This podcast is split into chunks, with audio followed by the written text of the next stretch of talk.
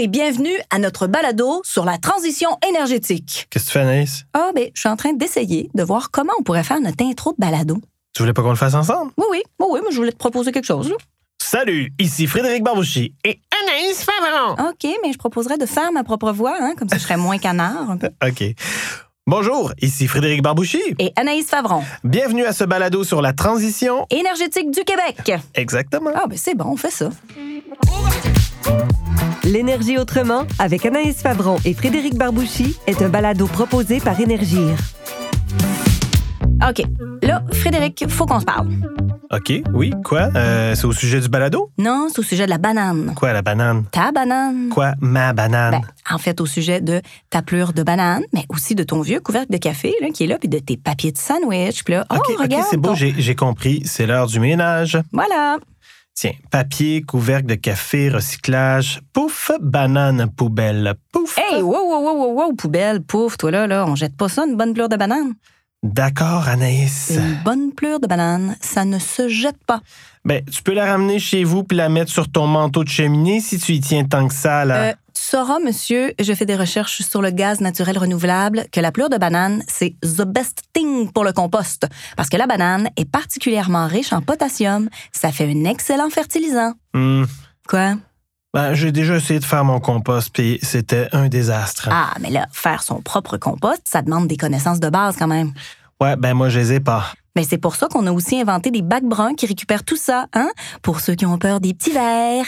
Les gens, ils ont le choix entre garder leur plure de patates pour faire leur compost ou en disposer dans des bacs bruns. Bacs bruns qui sont ensuite ramassés par les municipalités pour centraliser les déchets organiques de tout le monde. Oui, je suis au courant, oui, Mais c'est pas seulement ça, parce qu'il y a des municipalités qui s'en servent pour produire du gaz naturel renouvelable. Il paraît même que c'est mieux que de faire du compost. Ah ben moi, je vais contribuer au gaz naturel renouvelable parce que faire mon propre mélange à compost, très peu pour moi, merci. Ben justement, ça marche très bien. Pas besoin de devenir ami avec des verres à compost pour contribuer, t'as juste à remplir ton bac brun. Ben, on devrait parler de ça. Nos restes alimentaires qui ont du potentiel énergétique. Ouais, ouais, je pense aussi que c'est un bon sujet pour notre deuxième épisode.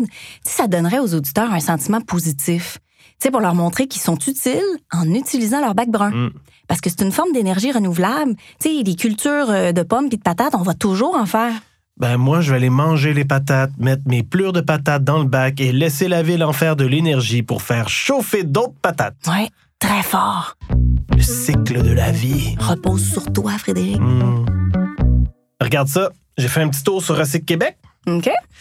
En tapant Recyc Québec, citoyen, matière, organique, on trouve plein d'infos du genre euh, pourquoi recycler, euh, comment recycler, trucs pratiques, blablabla. Et pour les plus curieux qui veulent aller au fond des choses, ça, c'est nous. Il y a un document super pertinent qui donne les chiffres pour l'année 2015. Les matières organiques, ça, ça veut dire les résidus alimentaires et les résidus du jardinage comme les feuilles mortes, là, représentent 47% des déchets domestiques des Québécois, soit 187 kg par personne par année, genre 411 livres de déchets organiques. Mais c'est beaucoup. Je sais. En plus, ça représente 1,5 million de tonnes pour toute la population du Québec. OK. Mais là, là-dessus, il y a seulement 255 000 tonnes qui ont été recyclées. Mais c'est juste 17 Et on t'es donc bien rapide en calcul mental. Non, mais c'est pas ça, c'est parce que je le vois sur ta feuille. Ben, donc, ça veut dire que 83% de tout ce qu'on produit en déchets organiques s'en va directement à l'enfouissement. Ça, ça fait beaucoup d'énergie potentielle gaspillée. C'est fou, c'est énorme. C'est ça que je veux dire, tu sais, un cœur de pomme, c'est pas juste un déchet, ça a de la valeur. Puis plus on valorise les cœurs de pommes, plus on décarbone le Québec. Ouais, ben, dit comme ça, c'est vrai, mais tu sais que c'est pas juste les cœurs de pommes qu'on revalorise maintenant. Ben oui, ben oui, les plats de patates aussi. Puis, puis- puis, euh, pas juste des déchets alimentaires. Non, hein? Non, hey, j'ai fait des recherches, puis j'ai découvert qu'il y a aussi des bouts usés des centres d'épuration, puis de la bouse de vache aussi. C'est sûr, c'est encore marginal, mais ça existe. Hein? Euh, Donc, on se chaufferait avec notre propre numéro 2 recyclé? Ben, un mélange de numéro 2 puis de plures de pommes de terre super décomposées, mais oui. Et dire qu'on appelle ça de l'énergie propre. Non, ça c'est un jeu de mots, c'est yark. non, c'est pas un jeu de mots, c'est un mot d'esprit. C'est aussi dégueu, c'est aussi dégueu, pas de jeu, de rien. C'est un mot d'esprit! Fred, je me sens prête à faire une autre entrevue Ah oui, avec qui? avec Monsieur Stéphane Gay. C'est un biologiste spécialiste de la biométhanisation. biométhanisation. Tu vas voir, c'est le procédé pour fabriquer du gaz naturel renouvelable. OK, cool. J'installe les micros. Là, vous, vous travaillez comme biologiste chez Génétique. Ça, c'est une compagnie québécoise qui fait quoi? Et le nom, c'est-tu comme euh, Génie euh, automatique, ça se fait tout seul? Génétique, euh, on s'inspire des bébites? En fait, c'était une contraction de génie et informatique. Ah oui, OK. Fait que c'était ça l'idée de départ, génétique. Puis qu'est-ce que vous faites? En fait, euh, les deux grandes spécialités de l'entreprise dans l'énergie renouvelable, c'est les centrales électriques et la biométhanisation. OK. Et vous, vous êtes surtout concentré sur la biométhanisation, j'imagine. Spécifiquement euh, biométhanisation. OK. Là, vous parlez à quelqu'un qui connaît pas ça du tout. Comment on le fait, l'énergie renouvelable, avec des plures de banane puis des cœurs de pommes? On fait l'énergie renouvelable avec n'importe quelle matière organique. C'est un processus naturel. La nature, hein, vous avez remarqué que si vous tirez une plure de banane, euh, quelques mois après, elle sera plus là. Hein, elle, va, elle va, euh, entre guillemets, disparaître. La nature s'en charge. Un des mécanismes que la nature a pour recycler la matière qu'on a jetée, c'est soit le compostage, soit ce qu'on appelle la digestion anaérobie. Le compost, c'est digestion aérobie en présence d'air. Et anaérobie, c'est il n'y a pas d'air. C'est les deux procédés de dégradation de la matière organique. Est-ce que l'air accélère? En fait, si tu as des micro-organismes qui survivent avec de l'air, le résidu de la digestion va donner du CO2 seulement à l'atmosphère, puis il va rester le carbone qui est le compost. OK? Si tu fais de la digestion anaérobie, c'est ça la biométhanisation, en absence d'air, les micro-organismes vont dégager du CO2 et du méthane. C'est là qu'on produit l'énergie renouvelable. OK. Pour améliorer le mécanisme de la digestion anaérobie, c'est qu'on prive l'air complètement.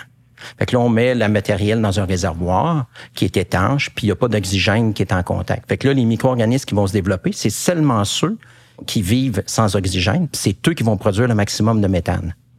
Et quand on ferme comme ça, moi, Ouais. j'imagine le gros contenant de métal. Oh, c'est une grosse canne de conserve. Est-ce que tout disparaît ou il reste quand même quelque chose? Non, il reste beaucoup de choses, Ah en oui. fait. Parce que la matière organique, ta pleure de banane, là, OK, elle contient quand même 70% d'eau et plus. Fait que l'eau, les micro-organismes ne transforment pas l'eau. Puis, la matière organique, elle se digère pas toute. Il y a une partie qui est indigestible. Puis, tu sais, quand on fait du compost, là, il reste quelque chose à la fin. Tout n'a pas disparu. C'est pareil en, en biométhanisation. Il y a une grosse partie de la matière organique qui va pas être convertie, puis qui est un fertilisant après pour euh, les champs agricoles. là. OK, fait qu'on peut récupérer le gaz pour s'en servir, puis après, ça devient du fertilisant. Là. Tout est utilisé à 100 là. Tout est utilisé à 100 là. OK. Il n'y a rien qui se perd. Il faut que je t'explique quelque chose, par exemple. Ouais. Parce que envoyer du méthane à l'atmosphère, c'est pas une bonne idée. Quand on regarde comment on calcule les gaz à effet de serre, tout est ramené en tonnes équivalent CO2. Mais quand tu mets une tonne de méthane, c'est comme si c'était 23 tonnes de CO2. OK. Ça a un pouvoir d'effet de serre qui est plus important. Ça retient plus la chaleur que le CO2. Fait que quand tu envoies du méthane à l'atmosphère, c'est plus dommageable pour les gaz à effet de serre que l'est le CO2 lui-même. Si on regarde une matière qui aurait donné du méthane, je donne un exemple du lisier au champ. Ce lisier-là va, va envoyer du méthane à l'atmosphère. Si on le récupère puis qu'on fait du gaz avec, mais le méthane, nous autres, on va l'utiliser puis on va ça. fait que la biométhanisation, c'est pas seulement carbone neutre, c'est carbonégatif qu'on va dire. Ça réduit plus les gaz à effet de serre que l'énergie qu'on produit. Ben, carbonégatif parce que on récupère le méthane qui serait parti dans l'atmosphère de toute façon, Exactement. puis en plus, on crée de l'énergie qu'on n'achète pas ailleurs d'une autre façon. C'est en plein son, on le ça. sauve à deux places. Euh, on pourrait dire c'est un 2 pour 1. Euh, C'est ça. C'est si on voulait vulgariser. Là. Ouais, ouais, ouais, c'était- mais C'est un bon rabais, c'est un- ouais, un, un- un très bon rabais. c'est probablement l'énergie. ben, en fait, il n'y a, pas vraiment d'autres sources qui décarbonisent. Tu C'est c'est quas- c'est quasiment la seule qui, on va dire, qui décarbonise, mais parce que les réductions de gaz à effet de serre sont plus importantes que juste brûler le gaz. Quand tu fais de l'hydroélectricité, tu génères pas de gaz à effet de serre.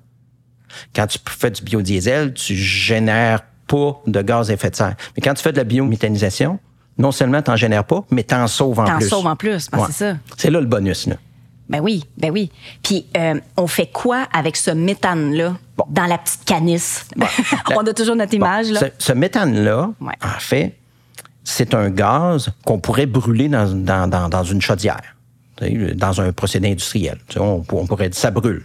Mais quand on veut l'injecter dans le réseau d'énergie, bien, ce réseau-là, il y a une qualité de gaz qui est très élevée, puis c'est important pour les clients. Donc, on doit mettre un système de purification du gaz avant d'injecter. On le ramène aux mêmes qualités que le gaz naturel qu'il y a déjà dans le réseau. Puis est-ce que c'est parti maintenant? La biométhanisation au Québec, est-ce qu'il y a assez de compagnies? Est-ce qu'on on... va, on va dire qu'on est sur le départ. Les conditions, parce que c'est très récent qu'on peut injecter dans le réseau d'énergie, il y a un programme de subvention gouvernemental qui est intéressant. On ne sait pas encore. On commence à tester le modèle du nouveau programme de subvention. On ne sait pas s'il est suffisant compte tenu du contexte là, euh, que l'énergie vaut pas cher. Ce qui fait que actuellement, on voit beaucoup de projets. On ne sait pas s'ils vont avoir lieu. Plusieurs risquent de, de, de voir le jour parce qu'il y a des gens qui y croient puis qui vont accepter d'avoir de la rentabilité économique un petit peu moindre les premiers qui s'installent, c'est des gens qui y croient très fort. Précurseurs, ouais, ça précurseurs, ouais, c'est mm -hmm. exactement ça. Ils y croient vraiment très fort. Puis je pense qu'on est chanceux d'avoir des gens qui y croient comme ça. Là. Fait qu'en ce moment, il y a de la recherche, puis il y a de l'expérimentation sur plein, plein, plein de façons. Oui, oui, oui. Ah oui, euh, ben, même, même nous, là, dans les projets qu'on monte, là, on est obligé de valoriser, euh, donner de la valeur aux fertilisants. On fait toutes sortes de procédés pour euh, augmenter la valeur pour que les projets soient plus rentables. On n'est pas capable de les rendre rentables juste avec l'énergie. Fait que quand on fait la valorisation de ce qu'on appelle du digesta pour y donner une valeur économique, là, on améliore la rentabilité des projets. Puis là, on est sûr qu'on met le doigt sur quelque chose qui va faire en sorte que ça va se multiplier plus vite. Mm. Et puis, je vais te dire, le bonheur, en ce moment, on est en train de mettre en marche le projet qu'on a travaillé dessus récemment, qui est à Warwick, un projet fermier. Là. Puis là, en ce moment, on produit du gaz. Là. Puis euh, moi, ma responsabilité dans les projets, c'est que je fais le montage initial, je choisis la chaîne, puis les équipements, la grosseur du projet, je fais les calculs de production de gaz. Puis là, après ça, c'est le reste de l'équipe avec qui je travaille qui fait la construction, la mise en service. Puis quand on est prêt, là, le projet me revient, puis là, c'est le démarrage. Là, on dit, OK, on va rentrer telle matière en premier, celle-là, celle-là. Puis là, la production est en train de monter. Puis là, on est à veille de partir le purificateur. Puis là, on va injecter dans le réseau d'énergie. Ça, c'est magique, là. Quand on va partir le bouton puis qu'on rentre dans le réseau, là, ça va être vraiment le fun. Mais juste de dire qu'on fait le gaz, là, à chaque fois, là, c'est un défi puis c'est palpitant là, quand on y arrive. Là. Puis quand est-ce que ça va arriver, ça? On est là, là. Un matin, on se demandait, on a-tu assez de gaz pour essayer le purificateur, là? On est vraiment là à, quelques jours là, de commencer ça. Là. Bien, félicitations! Tu sais, Anaïs, on parlait de Warwick tantôt? Oui. À date, les gens qu'on rencontre sont souvent des spécialistes, mais il faut pas oublier que les vrais connaisseurs sont directement sur le terrain, les deux mains dans la terre, la boue. Et, et... le crottin! Exact. Puis à Warwick, les gens qui ont directement les mains dans l'énergie potentielle. Oh, ça c'est beau, c'est presque poétique. Hein? Je te remercie. Ce sont les agricultrices et les agriculteurs. Ça fait que je te propose d'écouter la pré-entrevue que j'ai faite avec Madame Josée Chicoine, directrice de la coop Carbone qui a démarré le projet à Warwick. Super. Bienvenue, Josée Chicoine. Là, je, je veux m'assurer du titre directrice agroalimentaire de la coop Carbone, puis co-directrice de coop Agri-Énergie Warwick. Oui. Voilà. Donc, qu'est-ce que c'est la coop Agri-Énergie Warwick? En fait, c'est une coopérative agricole, selon la loi des coopératives, euh, ce qui veut dire que c'est constitué de de 50 et plus de membres qui sont des producteurs agricoles. Mais c'est surtout euh, le terme qui existe pas ici au Québec, mais qui existe en Europe, qui est une coopérative énergétique, en fait. OK. Euh, donc, c'est la première coopérative qui est dédiée à la production d'énergie renouvelable au Québec. Ah oui? La première? Oui. Rien de moins. Rien de moins. Il y a combien de producteurs là-dedans? On a 12 producteurs euh, agricoles, puis un producteur euh, qu'on appelle un membre associé, qui lui est un producteur fromager. OK. Donc, euh, le, le, principe de la coopérative, en fait, c'est qu'elle reçoit des matières euh, organiques, okay. comme les lisiers ou les fumiers des producteurs agricoles membres, mais aussi d'autres matières organiques euh, qui proviennent euh, le plus possible de la région, euh, matières organiques qui, elles, vont être mélangées aux lisiers fumiers des producteurs agricoles et qui vont euh, produire un biogaz. Et ce biogaz-là, ben, va être euh, c'est un biogaz, en fait, il faut comprendre que ce biogaz-là produit à partir de matières putrescibles, en fait, qui est produit par les bactéries en situation euh, anaérobique, va produire en fait du biogaz qui va être constitué à peu près de 60% de méthane. Et ben une fois purifié, on va enlever le CO2 puis on va en produire du gaz naturel renouvelable. La, la biométhanisation, c'est ça? Exactement. Oui. Ça fait combien de temps là, que, que ce projet-là existe dans vos têtes? Ah, ben un projet comme ça, ça existe dans la tête de plusieurs personnes depuis longtemps. En fait, moi, j'ai travaillé dans le domaine de l'agro-environnement, donc l'environnement appliqué à l'agriculture depuis une quinzaine d'années. Et euh, ces questions-là de biométhanisation, de, de, production de biogaz pour transformer en cogénération pour l'électricité, par exemple, ou pour le gaz, c'est pas nouveau. Là, c'est pas de nouveau dans la tête de plein de gens. Euh, le problème, en fait, au Québec, c'est qu'il y avait le coût de l'électricité est tellement faible qu'on n'arrivait jamais à, rentabiliser, en fait, les investissements nécessaires pour des projets comme ça. Donc, le vrai euh, game changer en, bon français, ouais. euh, ça a été, en fait, le, le, fait qu'Énergir puisse acheter le gaz naturel renouvelable à un prix assez intéressant pour justifier les investissements nécessaires qui sont quand même considérables pour toute la question de la biométhanisation comme telle, toutes les installations, puis il y a la purification aussi pour pouvoir l'injecter aux normes d'énergie, parce que c'est des normes quand même très strictes. Mm-hmm. euh, donc, pour arriver à ce degré de purification-là, ben, ça, ça, demande des investissements considérables. Donc, c'est pour ça qu'on en voit partout ailleurs dans le monde. Euh, en Europe, il y en a des milliers, des milliers. Euh, aux États-Unis, on appelle le cow power à base de, vaches. et, euh, en Ontario, il y en a aussi. Donc, euh, il y a beaucoup d'endroits dans le monde qui ont avancé. Mais nous, en fait, on a un avantage qui est peut-être tourné sur un désavantage pour la production justement de gaz naturel renouvelable. C'est le coût de l'électricité qui est tellement faible ici au Québec. C'est une très bonne nouvelle pour nous. Mais pour la transition énergétique, on sait que l'électricité, c'est bien pour plein d'applications, mais il y a certaines applications pour lesquelles l'électricité n'est pas encore suffisante en fait pour exercer cette transition-là. Je pense à des grosses chaudières industrielles qui doivent être alimentées avec des sources qui sont plus puissantes que ce que l'électricité peut fournir. Mmh. Donc, on parle justement de, de gaz naturel. Donc, il faut aussi adresser cette question-là des autres énergies. Fond, la transition énergétique, elle, se fait, dans le fond, à plusieurs niveaux. L'électrification, c'est une excellente nouvelle, mais il y a aussi d'autres sources d'énergie qui doivent être euh, verdies, en fait. C'est un peu ce que ce projet-là euh, fait. Fait que dans notre cas, ça fait euh, à peu près depuis 2017 qu'on travaille à ce projet-là de façon un peu plus sérieuse, 2018 de façon plus intense. Et ben là, dans le fond, ça fait un an qu'à peu près jour pour jour qu'on a commencé la construction de ce projet-là après avoir rassemblé les producteurs agricoles, puis ben tout l'arrangement, en fait, l'organisation, le démarchage autour de ce projet-là par la suite, euh, de, représentation, de rencontres avec la ville. Euh, la MRC, là, qui ont tous euh, vraiment euh, adoré le projet pour plein de raisons au niveau environnemental, au niveau social, euh, au niveau économique aussi. On, on, demande beaucoup à l'agriculture de changer, de se verdir, d'être mieux, mais on n'est pas toujours prêt à payer ce que ça coûte ouais. au bout de la ligne. Fait que là, c'est un projet qui, pour une fois, apporte de l'argent neuf en agriculture. Donc, c'est pas de l'argent qui provient de l'agriculture, ça vient du secteur énergétique qui est amené en agriculture. Puis le, la, la, particularité du projet aussi, c'est qu'on en fait vraiment profiter les producteurs agricoles en les mettant au cœur de ce projet-là, au cœur d'une coopérative. Et ben c'est eux qui récoltent en fait euh, le principal des trop perçus d'opération, comme l'équivalent des profits pour une compagnie. Mm -hmm. euh, fait eux autres, ben en fait, ils ont un rendement sur ça. Puis ça, c'est intéressant parce que si on protège puis on, on aide les producteurs agricoles, ben on s'assure aussi d'avoir une meilleure pérennité de ce territoire agricole-là. OK. Puis là, ce projet-là, est-ce que ça fait des petits bébés au Québec? Il y en a-tu qui font Hey, ça fonctionne à Warwick? Avez-vous entendu parler des gens ailleurs qui, qui voudraient embarquer dans, dans ce projet? ben oui, en fait, ben, nous personnellement, à Coop Carbone, quand on a commencé ce projet-là, c'était vraiment dans l'objectif de justement de, de pouvoir le, le, répliquer. Donc euh, oui, on a un deuxième projet là, qui se prépare actuellement dans la même région. Euh, puis on a deux autres régions avec lesquelles on, on travaille activement là, pour euh, penser et développer un nouveau projet qui va vraiment s'insérer dans son milieu puis euh, qui va être intégré comme ce premier projet-là à Warwick.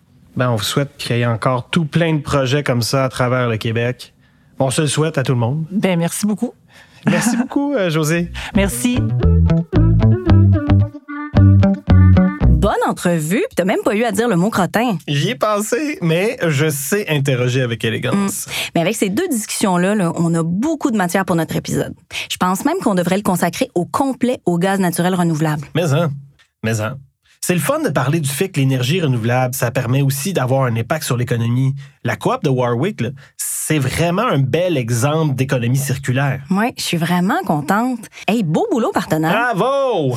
Bon, mais quand même, maintenant qu'on a démystifié c'est quoi le gaz naturel renouvelable, faudrait pas oublier que l'idée avant tout, c'est pas de consommer plus d'énergie, qu'elle soit renouvelable ou non, mais d'en consommer moins. Donc, il faut aussi parler de l'importance de réduire notre consommation. Ouais, ben non, c'est sûr. Il faudrait pas non plus manger plus de bananes puis de patates juste parce qu'on veut plus de gaz naturel renouvelable. Et ça, ça passe par l'efficacité énergétique. Sujet d'un autre épisode. Ah, puis j'ai pensé à un nouveau titre de balado. Ah, vas-y donc. Décarboner le Québec de la pomme de terre à la pomme de route. Ah, ben oui. Hey, si jamais on le prend pas pour le balado, garde-le pour un livre, hein, parce qu'il y a vraiment quelque chose là. J'ai pensé aussi à Dégage des gaz. Ah, ben tiens, ça, ça serait un beau titre pour euh, ta pièce de théâtre d'été. Ou euh, Et où la fuite? Ah, oh, j'entends déjà la mélodie de ta chanson. Le balado L'énergie autrement est une production d'Énergir, une création de Coyote Audio. À l'animation, Anaïs Favron et Frédéric Barbouchi. À la réalisation, à la recherche et au montage, Louise Leroux. À la scénarisation, Alex Dufresne. Captation sonore, Simon C. Vaillancourt. Suivez le balado L'énergie autrement sur énergir.com balado ou sur votre application balado préférée.